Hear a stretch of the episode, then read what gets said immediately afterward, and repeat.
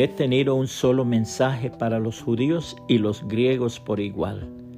La necesidad de arrepentirse del pecado, de volver a Dios y de tener fe en nuestro Señor Jesús.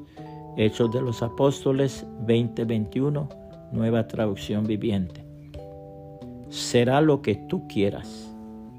La iglesia donde yo me congrego se compone de gente como yo. Nosotros hacemos de ella lo que es. Quiero que mi iglesia sea la luz a los peregrinos y que los guíe al señorío de Cristo. Si mi iglesia ha de hacer un trabajo digno, yo he de trabajar.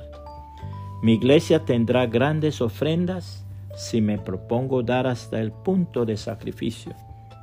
Mi iglesia tendrá muchos miembros si yo me empeño en hablar del Evangelio a mis vecinos y atraerlos a los servicios. Mi iglesia será leal y fiel si yo también lo soy. Por tanto, con la ayuda del Señor Jesucristo, el autor y dueño de la iglesia, me entregaré de lleno a la tarea de ser precisamente aquello que quiero que mi iglesia sea.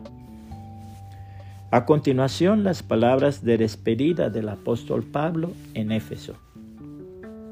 He tenido un solo mensaje para los judíos y a los griegos por igual, la necesidad de arrepentirse del pecado de volver a Dios y de tener fe en nuestro Señor Jesús. Ahora estoy obligado por el Espíritu a ir a Jerusalén. No sé lo que me espera allí, solo que el Espíritu Santo me dice en ciudad tras ciudad que me esperan cárcel y sufrimiento. Pero mi vida no vale nada para mí a menos que la use para terminar la tarea que me asignó el Señor Jesús la tarea de contarles a otros la buena noticia acerca de la maravillosa gracia de Dios. Y ahora sé que ninguno de ustedes a quienes les he predicado el reino volverá a verme. Declaro hoy que he sido fiel.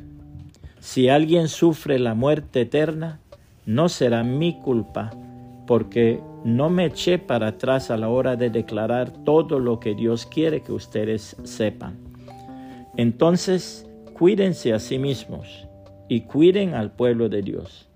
Alimenten y pastoreen al rebaño de Dios, su iglesia, comprada con su propia sangre, sobre quien el Espíritu Santo los ha designado líderes. Sé que después de mi salida vendrán en medio de ustedes falsos maestros como lobos rapaces y no perdonarán al rebaño.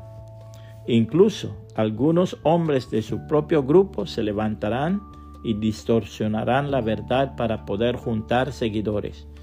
Cuidado, recuerden los tres años que pasé con ustedes, de día y de noche mi constante atención y cuidado, así como mis muchas lágrimas por cada uno de ustedes.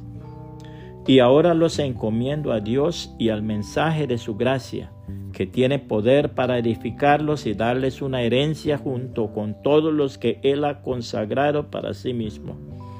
Hechos de los Apóstoles 20, 21 al 32, nueva traducción viviente.